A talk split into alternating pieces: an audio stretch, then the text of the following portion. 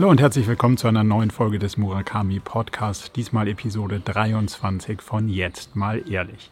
In Jetzt mal ehrlich 23 geht es darum, ob man introvertiert ist oder extrovertiert. Ihr könnt euch vorstellen, dass ähm, wir, also Frenny und ich, uns da vielleicht an der einen oder anderen Stelle unterscheiden, aber vielleicht auch nicht immer und in jeder Rolle und in jeder Situation. So gesehen war es ganz spannend, mal zu beleuchten, wer eigentlich wie tickt und wie man dann mit sich selber und den anderen anders oder besser umgehen kann. Dann sind wir ein bisschen in Tech Talk verfallen. Wir haben über Apple Kopfhörer und AirTags und so weiter philosophiert. Und wir haben diskutiert, wie man Freddys neue Firma Cleverly am besten aufbaut. Nämlich baut man die funktional, cross-funktional auf oder sollte da sogar eine Matrix installiert werden? Diese und viele weitere spannende Diskussionen wie immer bei Jetzt mal ehrlich. Also viel Spaß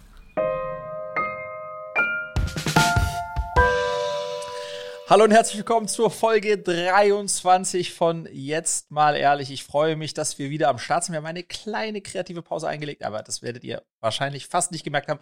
Marco, schön, äh, dass wir heute wieder miteinander sprechen können. Ich freue mich auch. Es war äh, viel zu lange, dass wir, nicht, dass wir nicht ausführlich mal sprechen könnten. Umso spannender ist sicher, was, was heute uns so begegnet, weil wir hatten ja gar nicht so viel Zeit, uns auszutauschen. Demzufolge yes. geht's los. Was hast du mitgebracht? Also, äh, ich habe gute Stimmung mitgebracht, gute Laune, wie man in Hessen sagt. Gute okay, Laune. Gut. Gut, denn gut. ich wurde vor drei Tagen geimpft. Ich glaube, du wurdest schon geimpft. Ne, du wurdest ja. schon geimpft, ich wurde vor drei Tagen geimpft. Lass uns doch mal kurz über das Impfen sprechen. Ähm, ähm, ich bin extrem gut gelaunt. Ich wurde mit AstraZeneca geimpft. Äh, es gibt Menschen in meinem Umfeld, die, die mich äh, davor gewarnt haben äh, und äh, gesagt haben, ich könne daran sterben. Bisher habe ich es überlegt. Drei Tage sind vorbei. Spannenderweise hatte ich, ich wurde gemeinsam mit Julia geimpft. Wir hatten beide so richtig so ja, Gliederschmerzen, Kopfschmerzen, volle Schlappheitsgefühl okay. äh, am, am gleichen Tag und am nächsten Tag, aber danach ist besser geworden. Jetzt fühle ich mich schon wieder bärenstark und ähm, fühle mich richtig gut, äh, die erste Spritze bekommen zu haben. Ist irgendwie ganz, äh, ganz abgefahren. Ich habe übrigens einen, einen, Vlog dazu gemacht, der kommt auch noch. Klar. ähm, okay. Ähm, also insofern, ich bin gut gelaunt, weil ich bin geimpft. Und, und sag mal, du, du wurdest schon geimpft, oder? Genau, das ist jetzt schon äh, drei Wochen ungefähr her, würde ich mhm. sagen. Mhm. Ähm, ganz normal über diesen Prozess, habe mich da in, in München da eingetragen und äh, habe da so die Familiensituation angegeben und äh, dann innerhalb kürzester Zeit so ein so einen Termin gekriegt. Und ich muss sagen, das ist alles sehr, sehr gut organisiert und da, da fehlt sich an nichts, dass man, also ja. wenn man, wenn man da hingeht, hat man durchaus das, äh, das Gefühl, dass, dass, dass sich da gut gekümmert wird und dass die da auch äh, also wenn man eine Fußkrankheit hat, dann ist das in München ein bisschen alles sehr, also für ältere Menschen. Da gibt es glücklicherweise dann so einen Fahrservice, weil es schon alles sehr, sehr weitläufig. Aber ja. so als wir kann man sich da überhaupt nicht beklagen, finde ich. Also total, total gut. Und es gibt einem natürlich so das Gefühl, dass sich so ein bisschen das Fenster der Normalität wieder öffnen ja. kann. Ja. Ähm, also alleine im Kopf, ne? Also ich bin bin nicht so happy mit dieser Geimpfte dürfen Sachen, die andere nicht dürfen mhm. Geschichte, weil ich das ähm, aus der Perspektive nicht so gut gelöst finde. Also, dass man, keine Ahnung, bei der Einreise seinen Impfpass statt einem negativen Test vorzeigen muss, dann zukünftig, das finde ich dann schon alles okay. Ja. Aber die einen dürfen raus und die anderen dürfen nicht raus und die einen müssen dann nach Hause und die anderen nicht. Und das finde ich alles irgendwie ziemlich, das finde ich irgendwie so ein bisschen unsozial. Das hätte ich mir ja anders vorgestellt. Hattest du ähm, Bedenken, das zu tun? Auch gerade weil du ja jetzt einen Impfstoff genommen bekommen hast, der äh, kontrovers ist, ist in der Diskussion. Ich habe eine spannende Erfahrung gemacht. Ich habe sozusagen einen, einen, einen kleinen Test äh, gestartet. Ich habe äh, eine repräsentative Umfrage gemacht ähm, unter zehn Menschen und ich habe zehnmal gesagt, ähm, ich freue mich, ich werde nächste Woche geimpft. Und ich habe zehnmal die F Rückfrage bekommen, mit was? Mhm. Ähm, und irgendwann bin ich dazu übergegangen zu sagen, mit Impfstoff. ähm, aber weil tatsächlich sozusagen die Frage mit was schließt sich immer an, an die mhm. Frage, mhm. daran sieht man, wie sich das äh, bei uns einge, äh, eingenistet in den Köpfen. Ähm, also für mich war klar, dass ich ähm, mich impfen lasse, auch so schnell wie möglich. Ähm, und ich habe mir äh, äh, überhaupt keinen, also ich mache mir keinen Kopf wegen Astra. Aber wenn man sich anschaut, dass äh, ganz äh, UK damit geimpft wurde und sich auch nochmal anschaut, welche Fälle dann tatsächlich äh, in Deutschland da sozusagen diese Thrombosegeschichte hatten, ähm, äh, dann würde ich von mir glauben, dass ich äh, da eher nicht in die Zielgruppe passe. Und insofern bin ich da ganz, äh, das ist jetzt äh, wie auch immer kein Advice, ja, aber ich bin da ganz entspannt rangegangen. Ähm, und, äh, und ja, habe da mir keinen Kopf gemacht, aber das ist schon ein, ist schon ein größeres Thema. Äh, Hast welcher Impfstoff das ist. Hast du, ähm, also das ist ja das eine Thema und das andere Thema ist ja, sich gar nicht impfen lassen. Also nicht, nicht impfen lassen wollen, sozusagen. Mhm. Hast du da auch Diskussionen oder, oder Unterhaltungen oder? Ich glaube, das verteilt sich so ein bisschen so wie, du hast ja, wenn du Kinder hast, hast du ja auch zum Teil mit Eltern diese Diskussionen übers Impfen schon zuvor gehabt. Mhm. Es gibt ja heute immer noch Eltern, die äh, versuchen, ihre Kinder nicht äh, impfen zu lassen. Ähm, und, das, und das ist so ein bisschen die, eine ähnliche Gruppe, die jetzt auch so argumentiert. Das, zu der gehören Julia und ich nicht. Insofern ähm, war das irgendwie, irgendwie nicht so ein Thema. Ich, äh, irgendeiner der Virologen hat was Spannendes und total Logisches gesagt. Er hat gesagt, alle, die sich nicht impfen lassen, was ja eine Wahl ist, werden das Virus bekommen. Das habe ich auch gehört. Früher oder später, ist ja klar, weil, weil es, ist ja, es ist, hört ja nicht auf zu existieren. Insofern ist sozusagen die, die Wahl, die du, da, die du da triffst, unabhängig davon, äh, von der Frage Herdenimmunität und sollte man nicht lalala, äh, ist dann auf jeden Fall, triffst du die Entscheidung dafür, dass du dann äh, daran erkranken kannst oder nicht. Ja, ähm, ähm, ähm, Wobei ich so eine totalitäre Aussage, also wenn man jetzt mal davon ausgeht, dass ein Großteil der Bevölkerung ja sich dann doch impfen lässt, dass, dass alle anderen es auf jeden Fall kriegen, weiß nicht, ob die so. ist so das nicht logisch früher oder später? naja, aber wenn du es nicht, also jetzt mal angenommen, der, über, der Geimpfte überträgt es nicht, dann ist nicht logisch, dass alle anderen es auf jeden Fall kriegen. Aber ich glaube, also, auch das ist ja noch nicht erwiesen, ob der, ob der Geimpfte es nicht trotzdem äh, äh übertragen kann. Ne? Ja. ja. Lass, ja. Lass uns nicht in die, ja, die, nicht in die, nicht in die Virologen-Ecke abdriften. nein, Da haben, haben, wir auch einfach zu wenig Ahnung von. Da haben wir zu wenig. Und da gibt es zu viele, die glauben, davon Ahnung zu haben. Und da wollen wir uns nicht dazu zählen. Nee, aber insofern, also da bin ich, äh, bin ich recht happy. Äh, äh, und die zweite Sache, die, worüber ich super happy bin, ich habe endlich wieder angefangen zu vloggen. Ich habe äh, wieder äh, wieder meinen Vlog gemacht. Das hat, da habe ich acht Wochen lang pausiert und jetzt endlich mal wieder einen gemacht. Also das hat, hat mich auch total erfüllt. Ich habe es ähm, gesehen. Genau. Mhm. Ganz schlimm. Hat mich schlimm, schlimm es, hat mich, es hat mich schlimm getroffen. Nee, es hat, eine Sache hat mich schlimm getroffen. Was hat nämlich, dich schlimm getroffen? Nämlich die Erkenntnis, dass, dass du doch ein Influencer für mich bist. Inwiefern? Dieses blöde Fahrrad. Ah, ja, ich habe es gefeatured, ja? Es ist auf jeden Fall, es steht schon wieder so schön da in der Gegend rum, dass ich mir schon wieder gedacht habe, so, ach, das ist doch einfach, es, es äh, sieht gut aus und es verspricht ein Lebensgefühl. Deswegen wollte ich dich mal fragen, wie viel von dem Lebensgefühl, was man sich damit verspricht, hat es denn bei dir, also in der Realität? Wie oft benutzt du es und wie, wie viel Spaß macht es dir? 150 Prozent. Wirklich?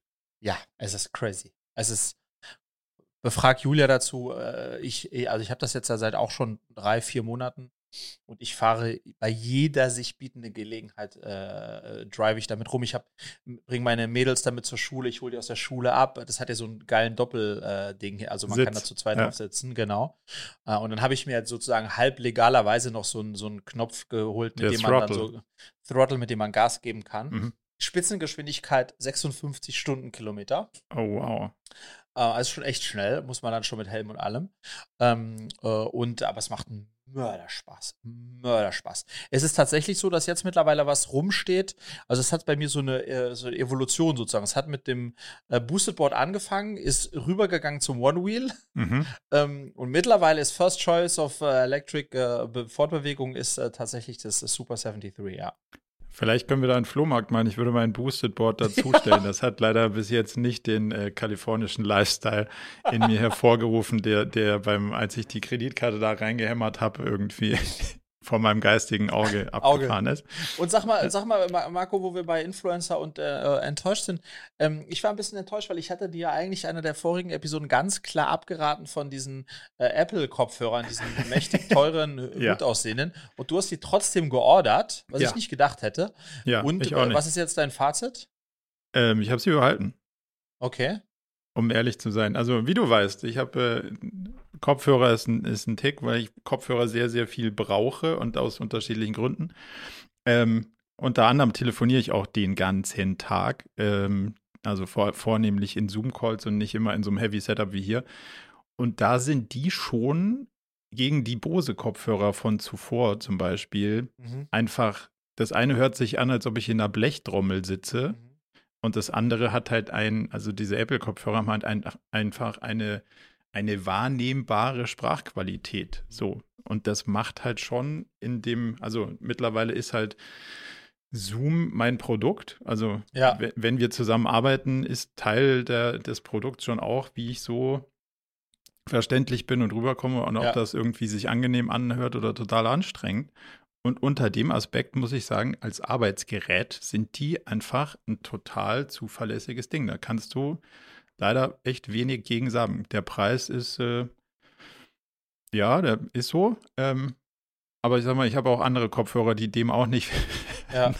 nicht viel nachstehen würden. So, das, so. Und am Ende des Tages ist so ein, ich, es ging nicht anders. Aber ich, finde sie, so, aber ich find sie so schwer, Marco. Ich konnte keine zwei Stunden Film damit schauen. Im Vergleich zu den Plastik-Dingern, äh, äh die ich jetzt hier von diese Sonys MX3 oder wie die Dinger heißen. Und also einfach weil das Material so schwer. Hast du nicht auf den Ohren auch diesen Druck? Nee, nee? lustigerweise haben mir bei meinen Bose die, Kopfhörer, äh, die, die Kopfhörer viel mehr am Kopf irgendwann bei den Ohren wehgetan als bei denen jetzt, muss ich ehrlicherweise okay. zugeben. Es passt irgendwie besser. Ja, die haben, die haben ein gewisses Gewicht, aber also für mich funktionieren die. Und zuverlässig, okay. also kann ich nicht anders sagen. Gut. Noch nicht, noch nicht einmal leer gewesen, im Sinne von, äh, dass man sich da verladen hat mit dem komischen äh, Case. Jetzt auch ja. nicht mein, äh, diese Case-Logo ist jetzt auch nicht mein, mein Favoritending. Ähm, aber ansonsten kann ich da nichts. Und man sieht sie in der, er, erstaunlich selten. Also ich hätte gedacht, ja. Dass, man, dass man jetzt jeden zweiten Zoom-Call irgendwie solche Dinger mhm. sieht, aber sind in der Verbreitung gar nicht, äh, gar nicht so weit her. Ich glaube, das, das, wird, äh, das wird ein Flop, das Produkt. Ganz sicher. weil, weil, ja, ganz sicher. Weil, weil, ja. Weil, ja, nee. Also, weil nur die letzten Freaks wie du kaufen die und behalten die dauerhaft. Ich glaube, ja. das wird ein Flop. Aber gut, we will see. Irgendwann wird, werden wir sehen, ob die, ob die eine zweite Serie davon machen oder sie einstellen. Ich würde wetten, sie stellen sie ein. Okay, dann habe ich eins der seltenen Teile. Das muss man ja, dann ist ja sogar noch ein Investment. Stell dir vor. Weiß ich nicht so richtig, aber selten auf jeden Fall, ja. Hast du jetzt, wenn wir schon beim Geeks Talk sind, hast du schon AirTags? Äh, ich habe schon bestellt, klar. Ja. Ähm, ähm, aber sie sind noch nicht angekommen. Ich glaube, äh, sie sollen aber jetzt die Tage ankommen, morgen oder so. Aber ich habe AirTags bestellt, ja, sofort. Ja, klar. Was, was ist dein Use Case? Man muss fairerweise dazu sagen, dazu konnte ich sogar Julia sehr schnell überreden, weil wir haben bestimmt seit zwei Jahren den aktuellen Marktführer äh, Tilly oder irgendwas mit Tylo. Tylo heißt der aktuelle Marktführer. Weltmarktführer für dieses Device ist Tillo oder sowas. Tile. das haben, nee, T-I-L-O, glaube ich. Okay. Die haben, sind, sind, jetzt auch sauer geworden, natürlich, weil Apple damit um die Ecke kommt. Ähm, das heißt, das haben wir schon, hat Julia bei uns schon sehr lange eingeführt und ist an jedem Schlüssel äh, in ihrem Portemonnaie. Äh, also wir haben sieben oder acht von diesen Teilen. Ah, okay. Ähm, und äh, wenn, wenn man so draufdrückt, piept das halt, ne? Ähm, so, und deswegen, und dann kam, äh, kam jetzt die raus und dann muss ich einfach sagen, deutlich besser. Ja. das ist so. klar, klar, von Apple deutlich ja. besser. Ähm, aber da, da freue ich mich echt drauf, ja. Funktioniert auch echt gut. Hast du, hast, hast du sie schon, oder was? Ja, ich habe, äh, ich habe, also das Szenario ist für unseren Hund. Ähm, mhm. Weil ich habe diesen komischen Sender da, ähm, nicht komisch, der funktioniert gut, aber Aha. wir brauchen den nicht, dass man auch in jedem Waldzentimeter irgendwie den ja. Hund verfolgen kann und ein eigenes äh, Telefon an den Hund dran Aha. bindet. Aber so eine Marke, wo man dann irgendwie in der Stadt finden kann, wo sie unterwegs wäre, falls Aha. sie mal abdüst, ähm, und wo man dann einfach draufgehen kann und uns anrufen kann, das finde ich eigentlich schon ganz, äh, ganz ja. schlau. Und sowas wie in meinem Rucksack stecken jetzt so Dinger. Ja, Wenn du ja. die da so ein bisschen versteckst, kannst du da vielleicht ähm, ja, kannst vielleicht ein bisschen ruhiger schlafen, wenn du, ja. wenn du dann wieder rausfinden könntest, wo er wäre. Jetzt mal so meine. Am Ende ist es Textspielerei, so richtig ja, krass. Ja. Und also das, das wirklich Lustige ist, ich habe einen Tag am Wochenende, habe ich meine anderen Kopfhörer verloren. Und ich verliere ja nie was, deswegen brauche ich eigentlich auch diese AirTags nicht. Und dann dachte ja. ich so, oh krass, siehst du, jetzt geht's los, voll, voll im Where is my, find my whatever Aha. Fieber. Und dann habe ich die Dinger gesucht und da, wo sie gezeigt wurden, waren sie nicht. Und dann dachte ich so, ah ja, gut, krass, dann sind sie, dann sind sie halt woanders. Dann habe ich sie im Auto verloren oder dann habe ich sie beim Supermarkt verloren. Und dann bin ich da nochmal hingefahren mit dem Handy und habe die gesucht, wie die AirTags halt eben auch. Und es hat halt nicht ja, funktioniert. Ja. Und dann bin ich ganz frustriert nach Hause gekommen und habe mir gedacht, so, das habe ich jetzt wirklich verloren. Und dann saß ich irgendwie da, wo ich, ich hatte mich nur kurz, um ein Formular auszufüllen, irgendwo hingesetzt. Und da sind sie auf dem Boden unter die Couch gefallen. Wow. Sie haben aber nicht das iPhone, also das iPhone hat sie nicht gefunden, obwohl Aha. sie im gleichen Zimmer waren.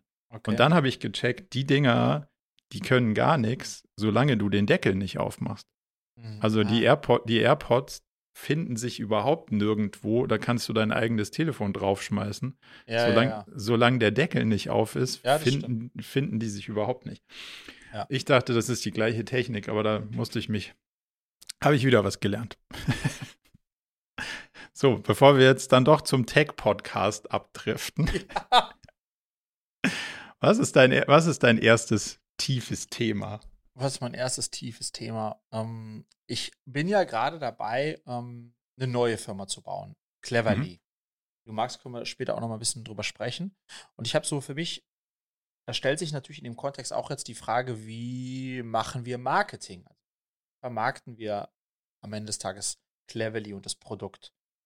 Und dann habe ich so ein bisschen in, in dem Kontext der, der Research auch für mich Revue passieren lassen, wie ich so die letzten zehn Jahre Marketing gemacht habe. Und ich wollte das jetzt nochmal irgendwie äh, mit dir so ein bisschen teilen. Ich bin wirklich zu dem Schluss gekommen, und so werden wir das jetzt auch bei Cleverly umsetzen. Ich bin wirklich zu dem Schluss gekommen, Marco, dass Marketing eigentlich ganz, ganz einfach ist. Es muss nur authentisch sein. Mhm. Und das Krasse ist, dass es einem insbesondere als Marketer total schwer fällt, in dem Moment, wo man vor einer Landingpage sitzt, nicht äh, zu verfallen in diese alten äh, Preis, äh, äh Rabatt, äh, äh, Tralala, also in diese Form der Ansprache, die irgendwie so auf einer Webseite, die man so gelernt hat.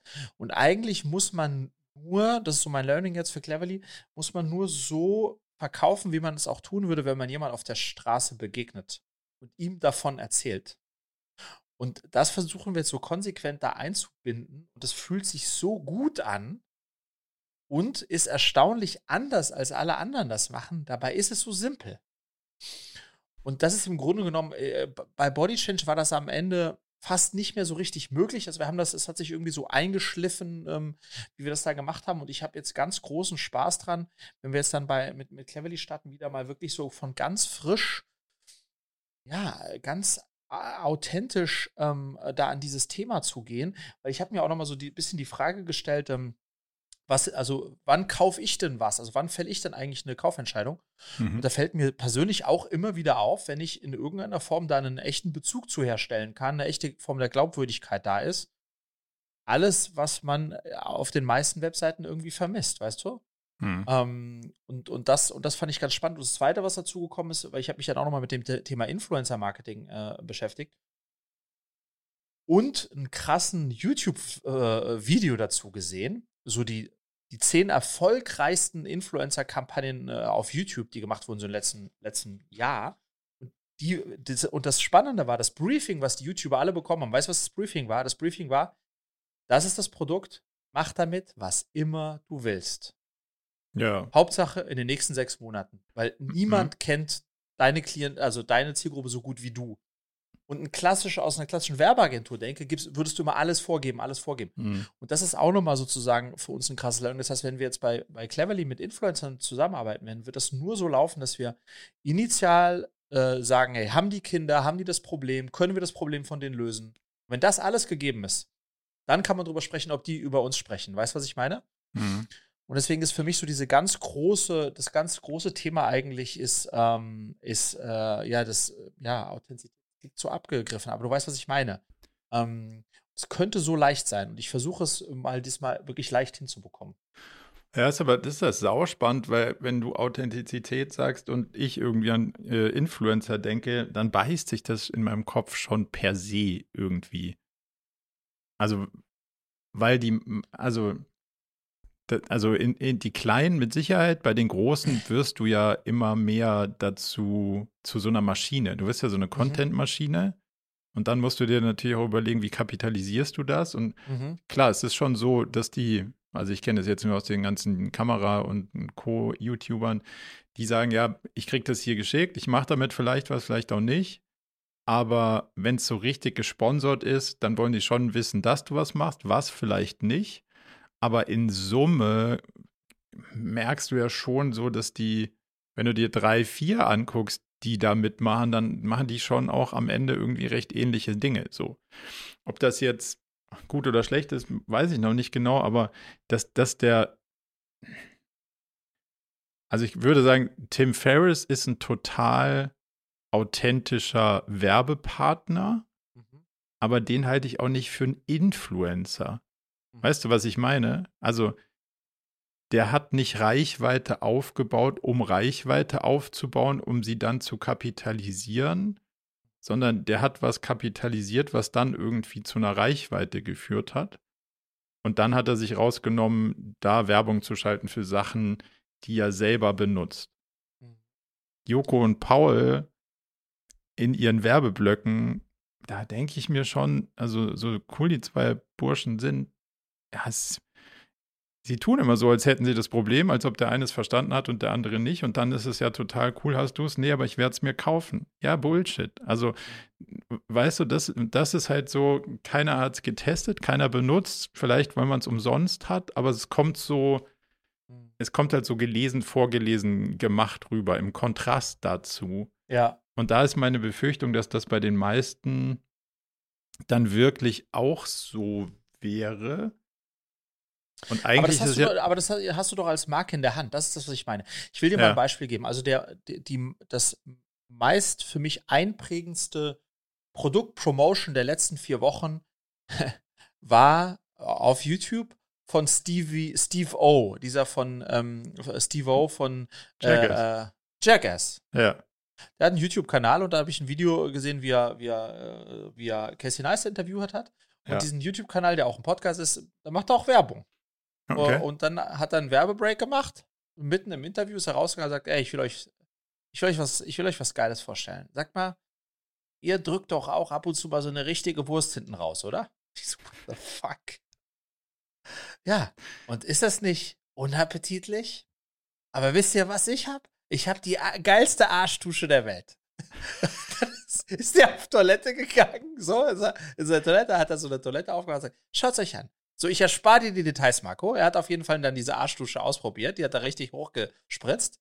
Und hat, und dann, und, und du glaubtest dem Typen halt, Alter, ja, wenn einer diese Arschdusche nutzt, dann bist du das.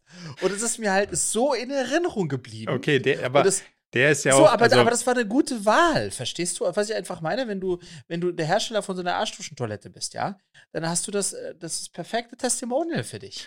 Absolut, aber du musst halt erstmal sehen, also sowas wie Jackass, das, das würde ich ja sagen, steht, schon, steht ja schon mal so auf der authentisch. Das, das haben die sich ja damals, das haben die sich ja damals auf dem, auf dem, äh, auf der Huckelpiste mit auf dem Pickup hinten rein tätowiert, so gefühlt. Ja. Aber das ist ja nicht das, was du in dieser Influencer-Szene und Influencer-Accounts und weiß der Geier was, irgendwelche Agenturen, das ist ja nicht das, was du da wahrscheinlich kaufen kannst, oder? Also jetzt äh, nee, in, deiner, in deiner Zielgruppe. Also ich will es nicht schlecht reden, ich will es nur verstehen. Also, oder vielleicht hast du schon eine Idee, wie du, wie du da an authentische Accounts ja. auch kommst. Also in meinem Fall ist es, glaube ich, die Größe ist total irrelevant. So also klar, ist okay. wenn ich 300 Follower haben, ja. Aber ich glaube, es dann ist könnte nicht ich so auch free, dann könnte ich auch ja, mitmachen. Nee, ich glaube, das Entscheidende ist nicht die, die Größe, die totale Reichweite, sondern wie in unserem Falle, ich würde nur mit jemandem zusammenarbeiten, der halt zuvor begeistert von der Lösung ist. Und sagt, das hat meinem Kind geholfen und es dauert dann länger, so jemanden zu onboarden und davon gibt es wesentlich weniger. Aber dann ist halt auch die Art und Weise der, des Messaging oder der Kommunikation hinten raus total originell und echt. Und das ist halt, ich glaube einfach dieser Zyklus, in dem wir vorher waren, du hast irgendeinen Shake und du, äh, du hast 30, äh, 60 Influencer, die alle sagen, ich träge diesen Shake zum Frühstück, der macht mich, der, das ist echt super glaube, das ist einfach, das ist vorbei. Das glaubt mhm. keiner mehr.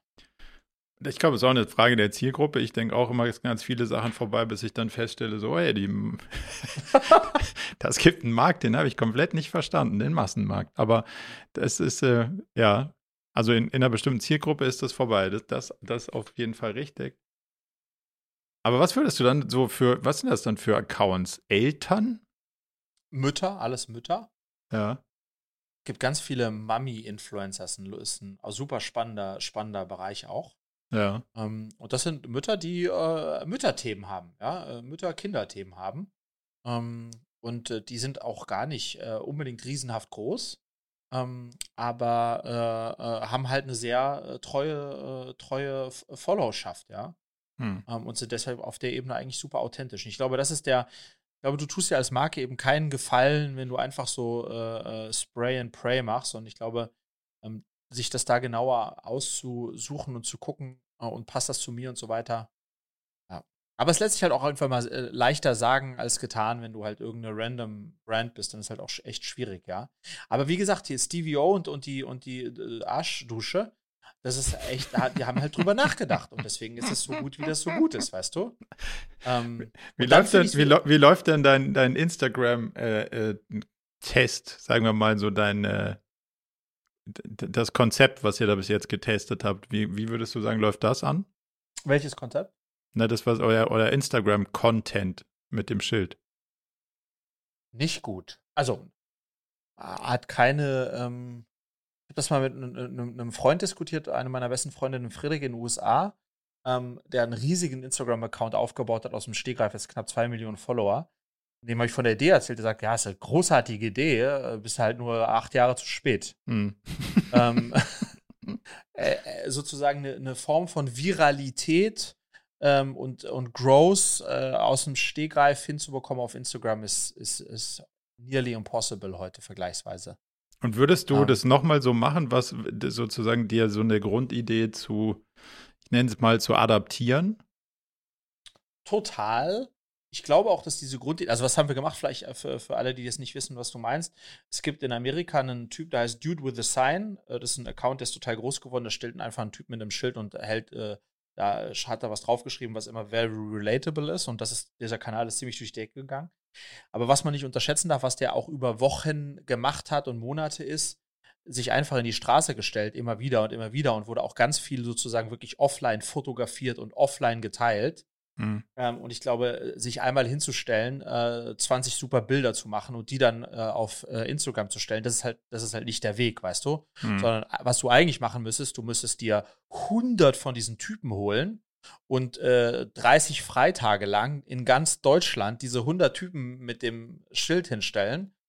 Und dann hättest du, weißt du, was ich meine? Dann würdest du vielleicht etwas kreieren, was einen ähnlichen Effekt hat. Ah, du meinst, das ist schon ein relevanter Impact, quasi der Real-Life-Impact, dass, ja. der, dass der mit seinem ja. Schild auch wirklich in der Gegend rumstand. Ja, genau. Weil oh, dann, das, das wäre spannend, äh, ja. Dann gab es halt Leute, die haben ihn wirklich gesehen, die haben ihn fotografiert, die haben das geteilt und dann ist das halt äh, so, so, hat das sein, also ich glaube, dieser, der, der, der Wachstum kam auf jeden Fall initial von offline und hat dann hm. äh, sozusagen, ist dann online weitergegangen, ja. Aber das ist schon eine, eine relevante Komponente da gewesen, ja.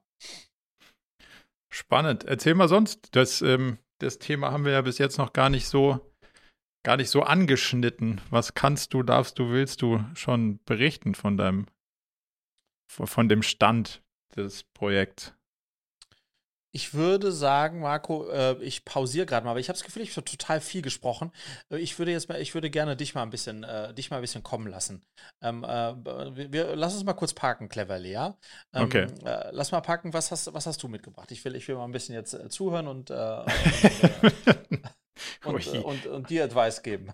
oje, oje, oje. Ähm, ich habe so eine Sache, die Aha. wollte ich mal mit dir diskutieren, weil wir da wahrscheinlich sicherlich auf unterschiedlichen Ebenen sind. Und ich weiß gar nicht, ob da, es da eine konkrete Frage oder eine Antwort gibt. Es gibt vielleicht auch nur eine Wahrnehmung. Glaubst du, du bist introvertiert oder extrovertiert? Ich glaube, ich bin extrovertiert. Was würdest du sagen, bin ich?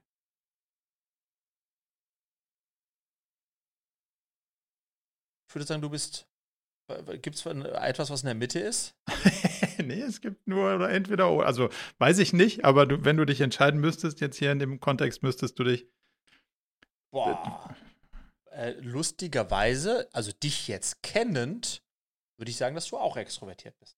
Ja. Hätte ich auch gedacht, stimmt aber eigentlich, glaube ich, gar nicht. Okay. Und das ist das ganz Lustige, da komme ich immer mehr drauf, dass ich eigentlich gar nicht extrovertiert bin. So. Und du trägst zum Beispiel, oder Gloria hat mal gesagt, der trägt ja sein Herz auf der Zunge. So. Mach ich ja gar nicht. Also ich rede zwar viel und ich rede ich red, ich red vielleicht auch ähm, mit vielen Leuten, aber es gibt ganz wenige und ganz wenige Momente und ganz wenige Leute, mit denen ich wirklich, also gerne rede, stimmt nicht, sondern mit denen ich gerne über Sachen rede, die wirklich so into it sind, also so in, in meinem engeren Kreis. Und für ganz viele Sachen, die mache ich auch mit mir alleine aus.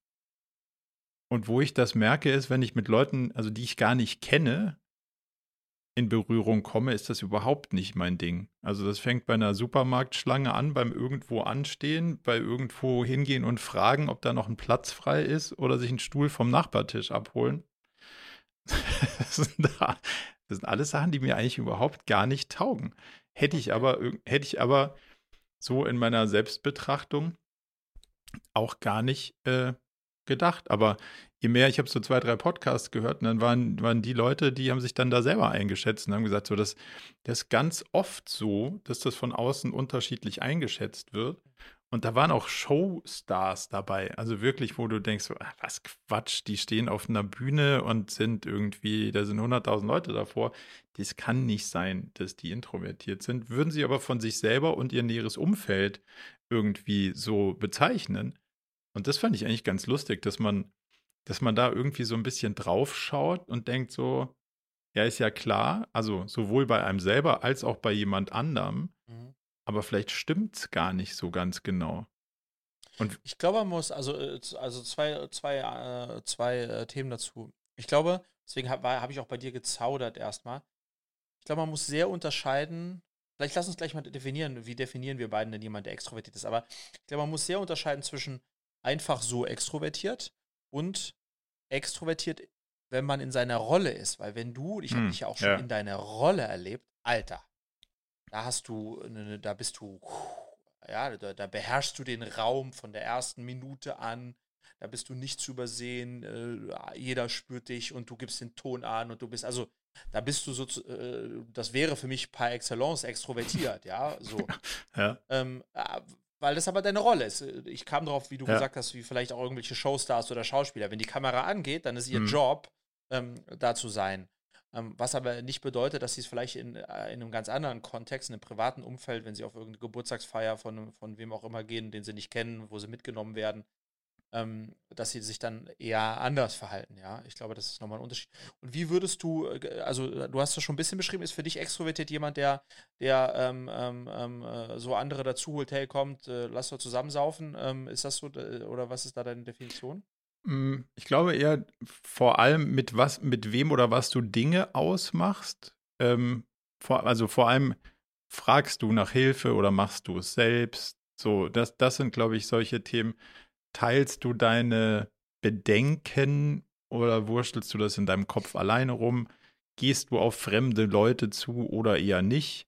Das sind wahrscheinlich so die, würde ich jetzt mal so sagen, ähm, wenn du nicht in, wenn du nicht on fire in so einer Rolle bist. Ich glaube, das mhm. ist nochmal anders zu, anders ja. zu bewerten. Aber wenn, wenn du so für dich ganz, also wenn du für dich ganz selbst und real irgendwo rumturnst, dann ist es, glaube ich, ähm, dann ist das, glaube ich, so.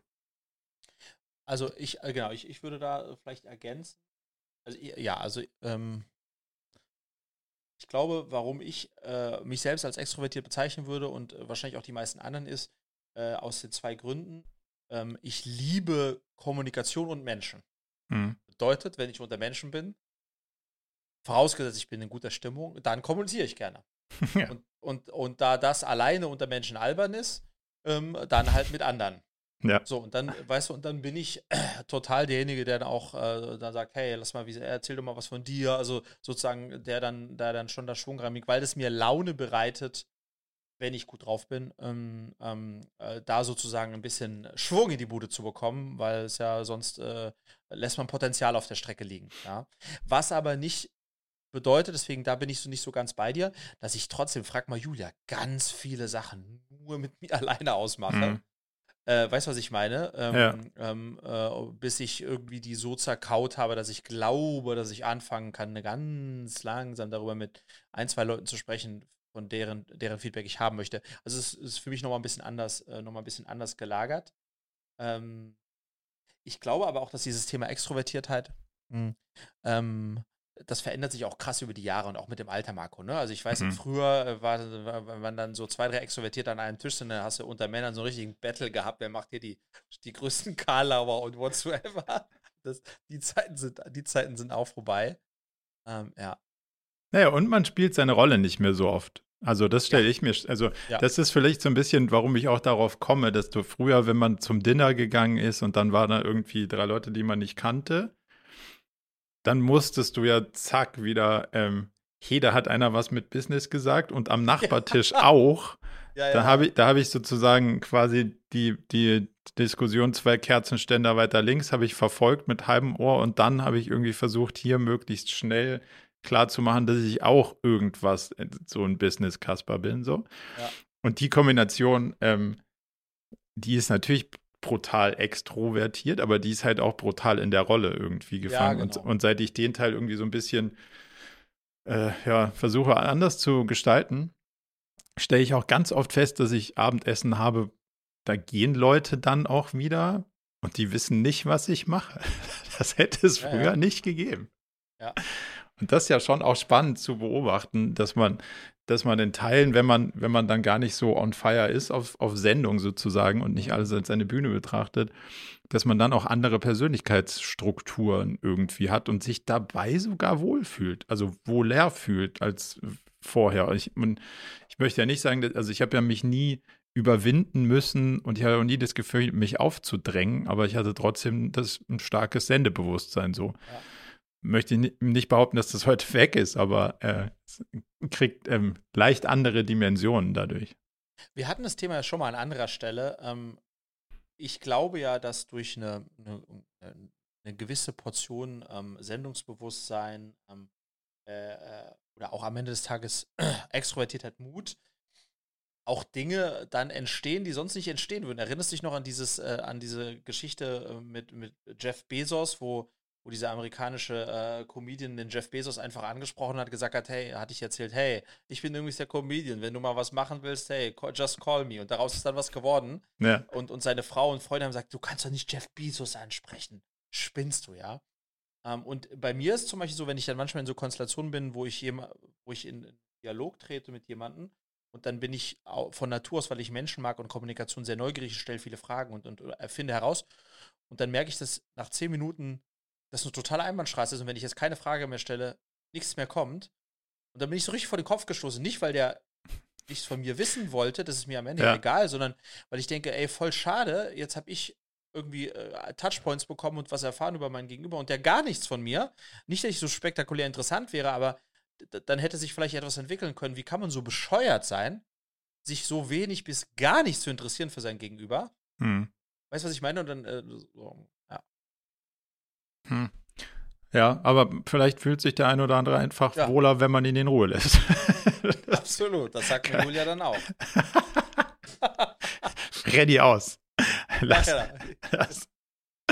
Okay, wollte ich nur mal irgendwie, fand, fand, ich, deine, fand ich deine Sichtweise darauf nochmal noch mal spannend. Aber vielleicht noch ein, noch, noch ein Aspekt, das ist ganz spannend, weil ich habe bei mir schon herausgefunden, das bei meiner, bei meiner ältesten Tochter äh, Luisa auch so, die sieben, dass meine Extrovertiertheit, meine Antennen sozusagen, schon stark gesteuert sind von den Themen, die mir wichtig sind. Und wenn mhm. ich, wenn ich, weißt du, was ich meine? Und wenn ich merke, oh, hat wenig Relevanz für mein äh, Setup, dann, dann schlag ich komplett weg und interessiert mich in feuchten Kehrisch. Und das ist bei der Luisa auch so. Das ist total lustig. Ähm, dass das, das, ich würde es nicht opportunistisch, aber es ist halt, man entscheidet ganz klar, macht Sinn, keinen Sinn, macht Sinn, keinen Sinn. Und wenn kein Sinn, dann ist keine, passiert halt einfach nichts. Das ist sehr spannend, ja. Bezieht sich das auf äh, Küche aufräumen oder auf andere Dinge? Äh, wollen wir dieses Thema nicht. Ah, äh, nicht, ja. wollen wir dieses Thema, wollen wir dieses Thema nicht forcieren, ja. Hast du noch ein Thema mitgebracht? Ja. Ähm, jetzt ist ja so, dass wir bei, bei Cleverly ähm, äh, at some point anfangen werden, eine Organisation aufzubauen. Mhm. Wenn ich rückblicke, bei Body Change war das immer sehr, sehr klassisch. Das heißt, äh, äh, wir hatten äh, at some point halt einen CEO und dann ein Management-Level mit CMO, CPO, CO, whatsoever und dann äh, hingen die einzelnen Abteilungen dann unter den einzelnen äh, C-Level-Leuten. Ähm, und wenn man sich jetzt das so anschaut und auch vor allem andere Modelle sich anschaut, dann habe ich mir jetzt die Frage gestellt, die ich gerne dir stellen wollte, ist diese Oldschool ähm, äh, Approach einer Organisation, wie ich sie eben beschrieben habe, mhm. in Abteilungen, die jeweils dann unter den, äh, unter den Cs hängen, ist das noch up, up to date, weil es ja auch einige prominente Beispiele gibt, die eher in so einer Matrix-Struktur ähm, äh, funktionieren, also in Teams und so weiter und so fort. Ähm, hast du da, äh, hast du da eine, eine Erfahrungswerte, sicherlich eine Einschätzung, äh, Do's and Don'ts, das fände ich super spannend, weil wir jetzt at some point sowas wieder aufsetzen werden und am Anfang mhm. kann man ja da ganz viel äh, richtig oder falsch machen. Also ja, habe ich. Das ist ja quasi der Kern dessen, was wir so versuchen zu retten da draußen ich weiß nicht, also Matrix ist für mich ein Reizwort, deswegen lass doch mal ganz kurz definieren, was du oder was du als Beispiel für Matrix definieren würdest oder wo du das siehst, vielleicht auch, weil das bei dir irgendwie so ein bisschen positiv konnotiert mhm. klang. Ähm, und das ist es in meiner Welt gar nicht. Ähm, mhm. Ich habe, glaube ich, mal so einen Blogbeitrag geschrieben, ich kriege den Titel nämlich nicht mehr ganz zusammen, aber der hieß basically, die Matrix ist schon immer scheiße und sie wird auch nicht besser. So. Also das war so die, die, die ungefähre Aussage davor, das würde ich auch heute noch so sagen. Aber sag mal genauer, nur um es nochmal zu verstehen, was dir als Beispiel einer Matrix-Organisation irgendwie ähm, vorschwebt oder wo du sagst, da, da das mhm. wäre die Alternative. Also ich habe gehört, dass äh, äh, Companies wie Spotify in einer Matrix-Struktur äh, arbeiten und mhm. funktionieren. Mhm. Das, das wäre das wär da zum Beispiel klassisch nicht eine Matrix, aber ich verstehe den Punkt, wo es herkommt. Und wo ich sozusagen herkomme, ist jetzt, ähm, wir werden aller Voraussicht nach bei Cleverly ähm, ein Team haben, ähm, die im Grunde genommen in drei Bereichen unterwegs sind. Die sind im Customer Support unterwegs, die sind im Produkt unterwegs ähm, und die sind, äh, die sind Customer Support unterwegs, im Produkt unterwegs äh, und im Sales unterwegs. Mhm. Und das sind drei Bereiche, die eigentlich einen anderen C haben. Also, und dann stellt sich sozusagen ein bisschen logisch die Frage, ja, wo hängt man die jetzt drunter? Weil im Grunde genommen, weißt du, was ich meine? Haben die mhm hätten die drei Re Reporting-Linien. Linien, ja. Macht aber doch total wenig Sinn. Die müssen nur, haben nur, nur einen Chef haben. Einer, der gesagt, Gehaltserhöhung oder nicht. So, also ich, ich, ich mache jetzt ja Quatsch, da, ne? Ja, ja, da kommen jetzt, so. da kommen jetzt munter, muntere verschiedene Interpretationen zusammen. Ja, genau. Ja, so. geil. So, aber da komme ich her, weißt du, wenn es ja. so einfach strukturiert ist, Customer Support hinkt unter Operations, Ende Gelände. Ja. Aber wenn du jetzt die gleichen Leute auch Sales machen und die gleichen Leute auch Dings machen, was machst du da jetzt? Ja, also kann ich dir lösen. Ähm, aber vielleicht, man, man muss erstmal so ein bisschen draufschauen, weil da, da, bist du nicht der Einzige, der das Problem hat und möglicherweise ja. gibt es ausreichend genug Leute, die, die das irgendwie verwirrt sind, da, da sind. Aha. Und ich sehe so viel in Konzernen, die nennen das dann Tribes und Squads und ja, weiß genau. der Geier was. Es hat einfach Zero gar nichts nada mit dem Grundkonzept zu tun, um was es da geht. Also quasi, das folgt ja alle ein bisschen dem Designprinzip. Was die da alle machen, ich weiß nicht genau, wer denen das versucht zu erklären oder verkaufen, ist halt das Grundprinzip völlig ignoriert, aber es modern genannt. So. Aha. Und damit wird es halt immer noch nix. Deswegen müsste man ver verstehen, was das Grundprinzip ist. Also räumen wir mal mit der Matrix auf. Die gibt es im Spotify-Modell nicht, weil die Matrix okay. ist genau das, was du vorhin beschrieben hast, was du nicht willst, nämlich jemand hat einen funktionalen Vorgesetzten oder eine funktionale Vorgesetzte und jemand hat, sagen wir mal, aus einer, aus einer Matrix-Organisation, das ist zum Beispiel dann ein Markt. Mhm einen Vorgesetzten oder eine Vorgesetzte. So, jetzt hast du genau das, was du gesagt hast, was du nicht haben willst. Zwei Personen ziehen an einer Person und sagen ja, dir immer, genau. hey, das sind seine Ziele. Das muss ja, genau. sein. Genau. Bei uns im Markt XY unbedingt so, aber in der Funktion unbedingt so. Mhm. So, das wird natürlich nichts, weil die Anforderungen sind entweder quasi widersprüchig oder sie sind so, dass die Summe nicht 100, sondern 150 oder 180 Prozent ist. Macht Sinn, ja. So, ne, das Schlimmste, was man machen kann, ist das so zu machen, weil die eine Person, die dann da auf dieser Schnittstelle sitzt, das kann ja auch ein ganzes Team sein, die können das nicht lösen, weil die 70 Prozent von der einen Seite machen irgendwie Sinn und die 70 Prozent von der anderen Seite machen auch irgendwie Sinn, halt nur nicht zusammen Und es gibt niemanden, der das Problem, was darüber liegt, löst, im Sinne von, wie lösen wir denn das Dilemma auf, dass die einen sagen A und die anderen sagen B? Weil solange du das auf die Arbeitsebene losdonnerst, die können das da ja nicht lösen. Die müssten ja sagen, hey, könnt ihr euch mal entscheiden, ob jetzt A oder B, weil das nicht unser Problem, das ist ein strategisches Problem, das gehört nicht in die Organisation, sondern es gehört in das Level, wo man das lösen kann. Und deswegen siehst du, dass in der Matrix alle irgendwie kotzen, weil sie dauernd unlösbare Probleme auf den Tisch gelegt kriegen und viel zu viel davon. Das würde ich schon mal nicht machen wollen. Okay. also, so, ja. das Zielbild ist ja weiterhin, wie du sagst, eine Person. Und jetzt muss man immer so ein bisschen aufpassen. Ich werde öfters fehlzitiert im Sinne von, es, es geht darum, dass, dass es Befehl und Gehorsam. Einer sagt den anderen, was sie tun sollen. Das ist überhaupt nicht mein Punkt. Mein Punkt ist, wenn man es umdreht und sagt, wir haben hier eine, eine Horde fähiger Leute. So. Mhm. Also das Grundprinzip, was ein Squad will, ist ja, es gibt eine möglichst kleine Einheit an Leuten, die unterschiedliche Fähigkeiten haben, die in der Lage sind, eine Mission zu erfüllen. So. Aha die bleiben immer gleich. So, Aha. deswegen ist auch bei Agilität irgendwie wird oft missverstanden, das Team findet sich dauernd neu.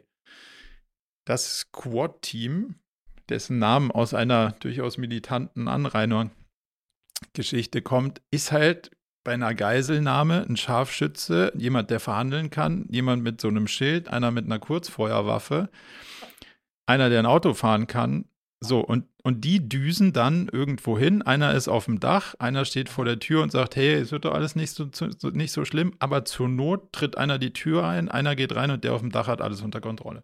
Aha. Warum machen die das so? Die kennen sich, die vertrauen sich, die wissen, was die anderen können und sie sind konzentriert bei dieser Herausforderung. Ja. Was passieren würde, wenn du dieses Matrix-Ding irgendwie machst, da kommen dann mehrere Leute zu dem Scharfschützen und sagen, hey, ähm, schieß mal nach da. Ja, oder nee, kannst du mal gerade mitkommen. Also, ja, wir, haben, wir, haben nicht, wir haben nicht genug Scharfschützen, du müsstest mal kurz kommen. So, also das heißt, jedes zweite Squad-Team erlebt, dass es irgendwie den Scharfschützen verloren hat. Der nächste, da ist kein Verhandlungsführer dabei. Was müssen Aha. die machen? Ja, direkt die Tür eintreten, losballern. Warum? Weil sie niemanden haben, der reden kann. Okay.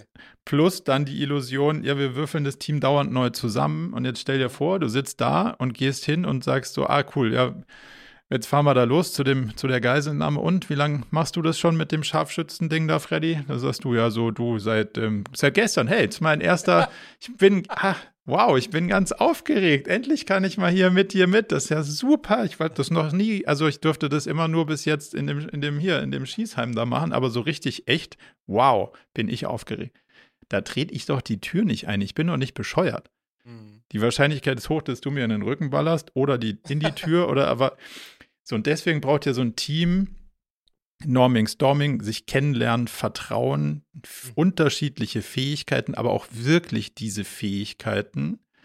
Und dann muss man die in Ruhe lassen. So, möglichst, und das ist der Spotify-Ansatz, so ein Squad sind, sagen wir mal, eine Handvoll Leute, sieben, die eine bestimmte Mission haben, also Roles and Responsibilities klar definiert, die wissen, wofür sie verantwortlich sind. Mhm. Und dann werden die in Ruhe gelassen. So, und wenn du das in sowas wie OKRs übersetzt zum Beispiel, dann hat so ein Team cross-funktional drei Monate lang Zeit, Ziele zu erreichen. So, und die Ziele sind dann unterschiedlich groß. Aber man macht nicht ein festes Ziel und sortiert dann drei Scharfschützen mal dazu und dann wieder einen weg, sondern man sagt, das Team ist das Team, weil das soll stabil bleiben und das soll in Ruhe arbeiten können. Und dann gibt es natürlich nur ein Teamleiter, eine Teamleiterin, die das Team nach außen auch vertritt. So, wenn du jetzt sagst, hey, ich brauche mal deinen Scharfschützen, sage ich dir, kannst du vergessen, weil sonst fahre ich nirgendwo hin. Warum? Weil das unsicher ist und das machen wir so nicht. Da, da kommt das Ganze ja eigentlich her. Es wird aber natürlich nie so verstanden, weil man traut sich ja nicht vom Meetingraum zur Kaffeemaschine, sondern ähm, sagt immer, dass wir sind so ein High-Performing-Team und lauter so eine Sachen und dann hat aber keiner irgendwie auch nur ansatzweise Interesse daran, mit dem Gegenüber irgendwie ernstzunehmende Probleme zu lösen oder auch kritisch zu sagen, ähm, Alter, ich glaube, du hast dreimal die Wand geschossen, das müssen wir noch mal üben, bevor wir losfahren. Das können wir so nicht lassen. Aber darf ich dir, also ich verstehe das, Marco, darf ich dir, darf ich sozusagen mit einer praktischen Frage reinbrechen oder, Logo. oder noch nicht? Doch, doch. Also, die Idee jetzt in diesem konkreten Fall ist ja zu sagen, ähm, wir finden, wir suchen und finden Leute, die im Grunde genommen in, in, äh, in ihrer Job Description drei Sachen gleichzeitig machen können. Also, die können Customer Support vormittags, nachmittags Sales und in der Mitte Produkt. Geht alles. So, das, die können das. Also tatsächlich, faktisch, jeder von denen beherrscht alle drei Sachen.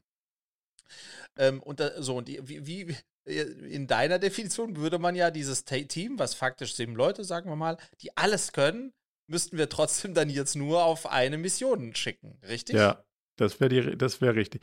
Lass da gleich nochmal, lass da gleich nochmal rein.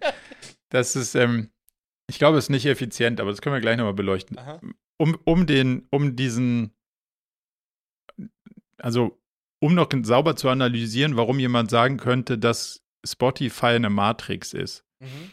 Da gibt es dann sogenannte Gilden die sind, die, die, laufen quer. Also wenn dir das vorstellst, so ein Squad ja. gehört zu einem Tribe, also mehrere kleine Squads vereinen sich in einem Tribe und die kümmern sich dann um ein größeres Produkt. Mhm. Damit das dann und immer cross-funktional.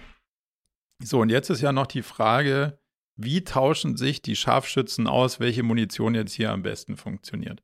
Dazu gibt es so eine sogenannte Gilde, die sich sozusagen über die mit der gleichen Befähigung sozusagen befindlichen Personen ähm, regelmäßig trifft, um Best Practices zu diskutieren, um neue Ansätze zu lernen, um voneinander zu lernen, um Debriefings von, von äh, bestimmten Tests zu machen und zu sagen, das hat bei uns so funktioniert und es hat bei uns so funktioniert. Aber trotzdem ist jeder in seinem eigenen Team frei in der Wahl, ob er das Gelernte anwenden will oder, oder nicht. nicht. So, ja. das heißt, ich erzähle dir so, hey, die neue Datenbank, die ist viel cooler, weil bei uns hat das das und das und das und das. Dann gehe ich zurück und sage, hm, der Freddy hat in dem anderen Team das mit der Datenbank ausprobiert, es hat voll krass funktioniert.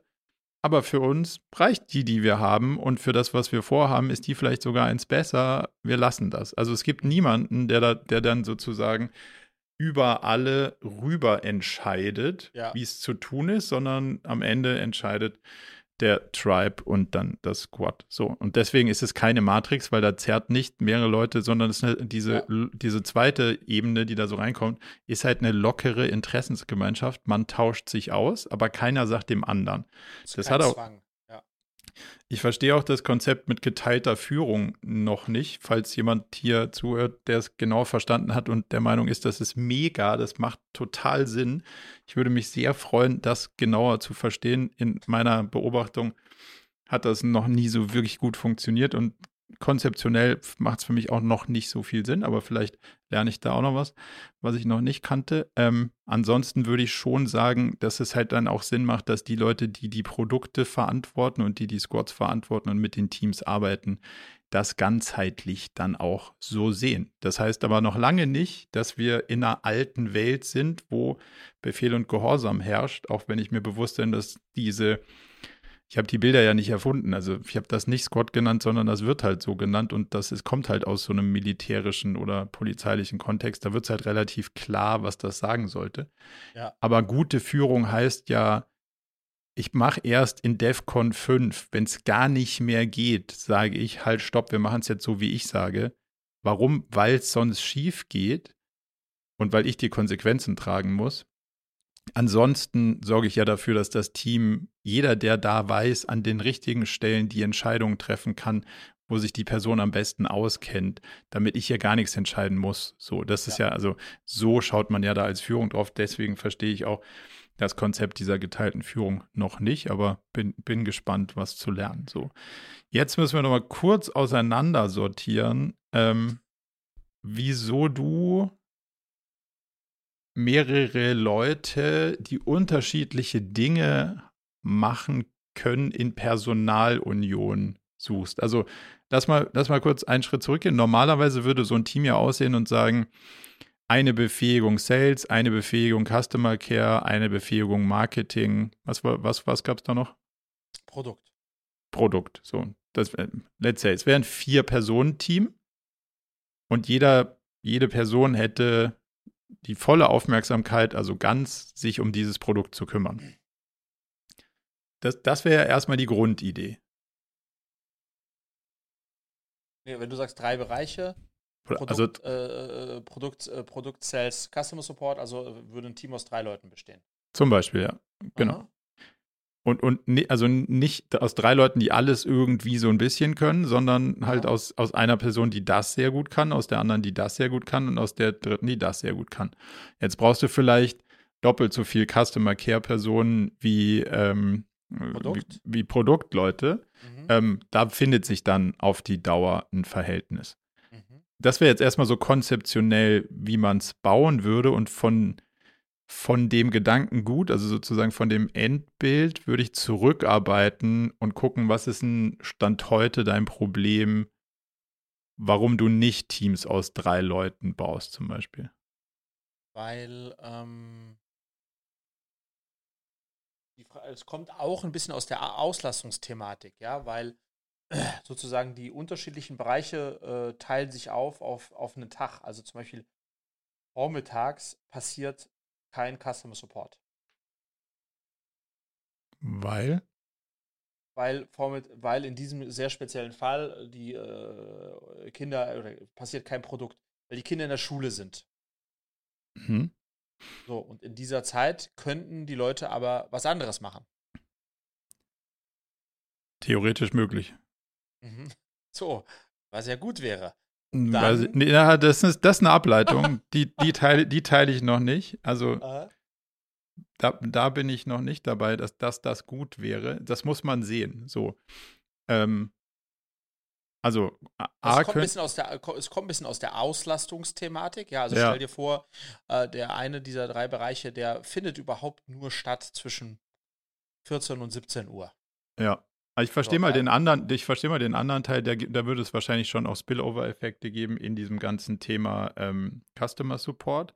Mhm. Also da könnte es ja schon so sein, dass du ähm, dann eine gewisse, äh, dass es nicht alles Realtime ist, sondern dass du irgendwann dann auch feststellst, so, ah, wir haben äh, hier auch E-Mails und die haben ja. einen Spillover und den kann ich dann am nächsten Morgen irgendwie machen. Arbeiten, ja. das wäre wahrscheinlich eine, eine Lösung, wenn es dazu käme, die ganz gut wäre. Ähm, du, also ich glaube, es sind zwei Sachen. Die, die Personen haben ja unterschiedliche Fähigkeiten und unterschiedliche Persönlichkeitsprofile plus Rüstzeiten. So. Das heißt, nicht jeder macht alles gleich gut und gleich gerne und gleich interessiert und gleich schnell sozusagen. Mhm. Und gefühlt ist es wahrscheinlich sinnvoller, dass du Leute hast, die dann vielleicht jemanden, der Teilzeit lieber arbeiten möchte, in, und dann sagt, ja, ich mache Teilzeit Customer Care von in der und der Zeit und nicht, ich bin sehr bunt und mache erstens, zweitens, drittens und, und von der Zeit mache ich das und von der Zeit mache ich das, von der Zeit mache ich das. Weil das ist auch für die Personen, glaube ich, immer sau anstrengend, weil in der, let's say, du machst morgens irgendwie Produkt, weil da alle Kinder in der Schule sind und keiner, keiner sich dann um, also keine Interaktion ist, aber du dich um eine Entwicklung von Produkt weiter kümmern könntest. Und dann hast du da aber noch fünf Aufgaben, die sau wichtig. Nächsten, da musst du dem nächsten anfangen. Und dann bist du halt mit Customer Care da, aber du kannst dieser Rolle des Produkts eigentlich auch nie gerecht werden, weil du dann dauernd ja, also dann ist Firefighting immer vor Weiterentwicklung. Mhm. Und das ist eine strategisch sauschlechte Positionierung, weil du dann, also je mehr dein Business funktioniert, desto schlechter wird sich dein Produkt entwickeln. Ja. Und die Korrelation finde ich irgendwie gefährlich. Ja. Ja. Du hast mir geholfen, Marco. Mir geholfen. ja, das mag jetzt erstmal nicht so klingen, aber es gibt mir genug, um darüber nachzudenken. Ähm, und ich glaube tatsächlich, das, was du auch äh, das äh, jetzt am Ende gesagt hast, ähm, auch wenn in der Theorie äh, es sozusagen vielleicht Profile gibt, die alles drei können, wirst du trotzdem immer in, innerhalb eines solchen Profils äh, eine Leidenschaft haben, die ihren Schwerpunkt eher da, da oder da sieht. Ähm, äh, insofern macht das auch dann trotzdem Sinn, da diesen Fokus, äh, Fokus auch vorzugeben oder zu haben. Ja, plus du hättest ja dann, also wenn ich es richtig verstehe, hättest du ja dann irgendwie in den Sachverhalt, dass du drei Leute irgendwann mal hättest, die ein Drittel Produkt machen zum Beispiel. Ja. Und ab dann macht es überhaupt keinen Sinn mehr, glaube ja, ich. Ja. ja, total. total. Weil, weil du dann in eine Situation kommst, dann hast du dreimal ein Drittel, wird halt nicht ein Ganzes, sondern wird halt irgendwas dazwischen ja. pl plus Übergabeeffekte und ja, aber ich hatte weiter überlegt, dass A rauskommt. Ja, aber ich hatte weiter überlegt, dass B rauskommt. Ja, ja warum hast du das ja, jetzt so gemacht? Also, das, Geht, das geht vielleicht zu Teilen auch rückwärts. Dann hast du überhaupt keine klare Zuordnung und Verantwortlichkeit. Also, diese, diese Teilung ist ja immer nur bei allem, was, was eine Schnittmenge kleiner 1 hat. Von mir aus noch. Und da würde ich versuchen, es möglichst trennscharf so zu lassen, dass das rein also, dass die Rolle rein rassig ausgefüllt wird im Sinne von jemand möchte diese Rolle übernehmen, kann diese Rolle übernehmen und, und fühlt sich dann auch verantwortlich dafür. Und das ist ja, ja. sozusagen der größte, das ist das größte Risiko. Da machen drei Leute irgendwie rum und dann sage ich, ja, puh, gestern ist das schiefgegangen. Ja, das war nicht meine Schicht. Ja, aber es war ja, dein ja. Produkt. Ja, aber es war ja nicht meine Schicht. Ja. ja. I don't know. Und, und, und, hast du das Gefühl, dass wenn, wenn heute, wenn du ähm, Companies begleitest, die sozusagen erst vor jüngere, vor kürzerem gestartet sind, dass diese Frage nach der richtigen ähm, äh, Organisation, also der richtigen äh, Form der Organisation, dass das immer mehr aufkommt und, und auch ein Thema ist? Oder, oder, oder, oder ist, das, ist das eigentlich immer, wie es schon immer war, dass es da re relativ klassisch rangegangen? Mm, ich glaube schon, dass es dass es sich viel gefragt wird. Wir sehen in Teilen wirklich oft diese geteilten Führungskonzepte, die dann irgendwie nicht so lange funktionieren. Wir sehen in Teilen Hol Holacracy-Ansätze, also reine Selbstorganisationsansätze, die aber dann auch in Teilen nicht zu Ende gedacht wurden, ähm, die die dann nach sechs bis zwölf Monaten in vielen, vielen Fällen wieder ausgebaut wurden. Und ich sage nicht, dass das nicht generell funktionieren kann. Ich sage aber, dass das, was ich da draußen sehe, am meisten nicht überlebt. So. Ja. Plus, dass auch ganz stark auf dein Businessmodell ankommt, wie deine Organisation geschnitten ist. So. Mhm. Und je, je mehr du kundengetrieben bist, sagen wir mal so Agenturgeschäft, Projektgeschäft, Beratung, den ganzen Kram, dann irgendwie darauf noch unterschiedliche Organisationsformen zu experimentieren, wenn dir aber gar nicht klar ist, wie verkaufst du dein Produkt zum Beispiel, da, dann wird es halt schwierig. Ähm, in deinem Fall ist ja zumindest mal, es ist, es ist ja eine Produktcompany, es ist zwar schon Client-Service, aber es ist am Ende eine Produktcompany. Du weißt genau, was das Angebot ist, du weißt genau, wie lange es dauert, du weißt genau, wie der ja. Preis ist, du weißt genau, welches Thema da jetzt wie behandelt werden kann. Und in den Fällen finde ich Organisationsaufbauten jetzt gar nicht so schwierig. Die Frage ist, wie schneidest du es? Also wie viel unterschiedliche. Produkte sozusagen gäbe es in deinem in, in deiner Company so? Oder bist du eine Single Product Company? Das könnte ja. natürlich auch sein. Aber ich finde schon spannend, weil ich bin, glaube ich, so ein bisschen romantisch daran gegangen, weil ich sage, hey, ich habe doch auch jeden Tag 30 unterschiedliche Themen. Spring dahin, spring dann dahin und dann dahin, wieder dahin. Klappt doch super bei mir. Also mm. Selbst, Selbstwahrnehmung. Yeah. Ne? Ähm, äh, A und B ist es halt tatsächlich was anderes als jemand, der nicht wie ich einfach nur hin und her springt und mal irgendwie was reinruft, sondern jemand, der wirklich was beenden muss Ja. Ähm, ähm, ich glaube, das ist nicht zu unterschätzen, wie Nee, das ist massiv. Das ist also. Wie anders das ist, der, dass, dass, dass der, der Kopf tatsächlich, glaube ich, gar nicht hinbekommt, zwischen zwei so sehr ganz äh, unterschiedlichen Sachen innerhalb eines Tages, wenn es extrem ist, ja, äh, einfach mal so zu switchen und trotzdem überall äh, Fortschritt, also Strecke zu machen. Ne? Genau, wenn du was liefern musst, was wirklich ja. durchdacht werden muss und wo du nicht so eine ja, Entscheidung, ja, komm, äh, machen wir so oder so, sondern wirklich dich mit dem kreativen Prozess auseinandersetzen musst, brauchst du mindestens Blöcke von vier Stunden. Das heißt, mehr als zweimal irgendwie das Thema wechseln am Tag. So, ja. Also wäre wahrscheinlich einfach total nicht, nicht wirklich äh, ratsam an der Stelle. Dann noch eine letzte Frage zum, zum Thema Organisation.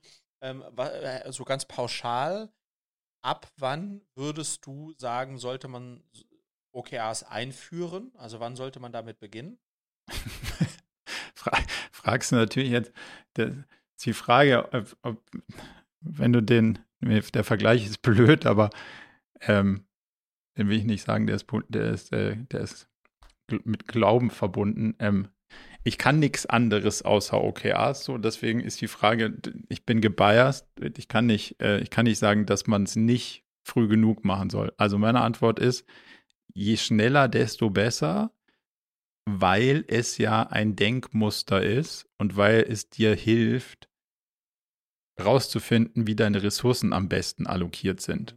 Und je, je, knapper die Ressourcen, desto mehr brauchst du OKRs. Wenn du sagst, Ressourcen ist scheißegal, ist alles wurscht, dann brauchst du es am wenigsten. So, jetzt ist man in so einer Startup-Phase ja eher so, dass die Ressourcen knapp sind und man ist opportunitätsgetrieben da, dagegen hilft dir natürlich schon, wenn du das in einem kleinen Team machst und sehr, sehr schlau überlegst, wo setze ich denn jetzt die Ressourcen ein? Warum, was will ich denn eigentlich beweisen? Was bringt mich denn jetzt am weitesten? Und nicht immer, ja, da hat gerade der und der angerufen und die könnten sich vorstellen, ähm, bei uns das und das zu machen, wenn wir das und das machen. Das ist aber vielleicht gar nicht das, was dich am weitesten voranbringt oder was du in deinen, in deinen Core-KPIs beweisen musst, ob das den Kunden interessiert oder nicht. Und deswegen sind die Opportunitäten da natürlich mitunter die gefährlichsten, weil die können ja den, den Vektor komplett in eine andere Richtung ja. lenken. Und, und wenn du das nicht regelmäßig hinterfragst, dann, dann investierst du deine Ressourcen halt vielleicht nicht, nicht nur nicht optimal, sondern auch in eine Richtung, in die du gar nicht zwingend wolltest, weil sie dich nicht dahin bringt, wo du eigentlich mal gedacht hast, dass du hin willst. So. Und je schneller du mit einem überschaubaren Aufwand diese Sachen iterierst und, und auch dabei bleibst und zu sagen, was ist denn hier Ursache und was Wirkung und was ist eigentlich die Strategie und wie liefern wir da drauf ein, kann das ja in einem kleinen Team viel besser schon sich verankern und verdrahten. Du musst ja nicht irgendwie full-blown jedes Mal drei Tage Offside und wir müssen mit anreisen und noch Team-Event machen, sondern du kannst es ja wirklich auf den Prozess runterdampfen, den es braucht, um zu deinen Inhalten zu kommen. Und, und dann da sauber drauf exekutieren und, und die Erkenntnisgewinne, die dann da rauskommen, die sind, ähm, glaube ich, gerade für kleinere Unternehmen total heilsam. Also. Ich glaube, die größte Skepsis, die ich hätte, ist, ähm, ist, und ich weiß, dass du mich dafür auslachen wirst, aber äh, die Angst davor, die Agilität zu verlieren, die man vielleicht gerade am Anfang noch braucht, weil man noch gar nicht weiß, was die nächsten drei Monate wichtig ist, weil man noch nicht mal weiß, was die nächsten drei Wochen wichtig ist. Wie könnte ich da mm. etwas, also, da, ich weiß, das würde uns jetzt auch zu weit führen, Marco. Ich sage nur, ähm, ähm, dass die, die Beauty des Konzepts ist für jemanden wie mich gleichzeitig ähm, die, äh, die, die Herausforderung ähm, ähm, äh, aus dem eben erwähnten. Da könnten wir jetzt natürlich ein abendfüllendes Format draus machen. Das weiß ich, deswegen wollte ich, ich jetzt auch nicht. Äh, ich will, ich will nur noch, ich will, also so ganz unkommentiert kann ich es natürlich auch nicht da stehen lassen. Ja. Also im agilen Managementsystem vorzuwerfen, dass es einem die Agilität raubt, ist, ist wahrscheinlich nicht, also das, das okay. würde ich, das würde ich so nicht unterstreichen. Ja. Äh, wo es dir wirklich weiterhilft, ist doch dich zu zwingen zu formulieren, was ist denn eigentlich wirklich wichtig? Weil wenn du sagst, ich weiß ja noch gar nicht, was die nächsten drei Monate kommt, das wissen wir auch nicht, das will ich auch gar nicht wissen, weil das ist auf Initiativenebene und die Frage ist aber, was ist dir, und das ist ja die zentrale Frage in so einem OKR-System, was ist dir denn die nächsten drei Wochen, äh, drei Monate extrem wichtig? Also wofür, wofür lohnt es sich zu kämpfen? Wovon willst du mehr und wovon weniger? Und was du, was du da beschreibst, opportunistisch, ist meistens eher auf der Initiativenebene und nicht auf der ja. Zielebene. Und deswegen würde ich es nicht, so unter, nicht so unterstreichen, dass das dich daran behindert, sondern es hilft dir, deine ganzen Opportunitäten am Wegesrand dazu sortieren oder wegzusortieren, damit du in der Richtung, wo du mal gesagt hast, die ist mir wirklich wichtig, dich das bewegen kannst. Halt. Ja, genau. Ja, ja. Und das gibt, das ist eigentlich mehr so, es gibt dir einen schönen Rahmen und der guidet dich in die richtige Richtung und dann kannst du jeden Tag aufs Neue sortieren. Hey, guck mal, habe ich gefunden, passt das oder nicht? Ja. Also Markus, es ist sehr gut möglich, dass ich äh, in dem Kontext nochmal auf dich zukomme. äh, ich weiß nicht, ob ich mir dich leisten kann. Wir, aber, können, wir äh, können eine Open Office Hour zu deinen OKRs machen. Ja, genau. fühlt, doch, euch, fühlt euch eingeladen. Ja, das klingt doch, das klingt doch äh, sehr verlockend. Ähm, Marco, also von meiner Seite, äh, ich, ich, ich bin durch. Ja, ich habe äh, hab, äh, viel mitgenommen. Hast du noch irgendwas? Ich gucke gerade mal auf mein Listchen. Da stehen noch eins, zwei Sachen, aber ich gucke auch gleichzeitig auf die Uhr. Ich denke, das ist, ähm, das lassen wir mal für den, für den Moment dabei. Hat mir, also hat mir Freude gemacht, dass wir mal wieder in den, in den Austausch gekommen sind. Und äh, ich freue mich drauf, dass wir das nächste Mal wieder pünkt, pünktlich nachliefern werden. Das werden wir, versprochen. Hat mich auch gefreut, Marco. Bis, äh, bis nächste, übernächste Woche sozusagen, ja? Alles klar. Dank dir. Servus. Ciao. Ciao. Zum Abschluss noch ein kleiner Hinweis in eigener Sache. Wir haben ja nicht nur diesen spannenden Podcast, sondern auch einen Newsletter, bei dem wir uns versuchen, so aus unterschiedlichen Perspektiven dem Thema zu widmen, wie man eigentlich sein Leben und ein Unternehmen heute so wirklich führen kann und soll. Von daher gibt es da einmal im Monat ähm, ganz spannende Perspektiven und natürlich kriegt ihr über den Weg auch immer mit, welche neuen Podcast-Episoden stattfinden, welche Events wir vielleicht online haben und viele andere Sachen. Von daher meldet euch am besten gleich zur Mailingliste an unter murakami.com slash newsletter.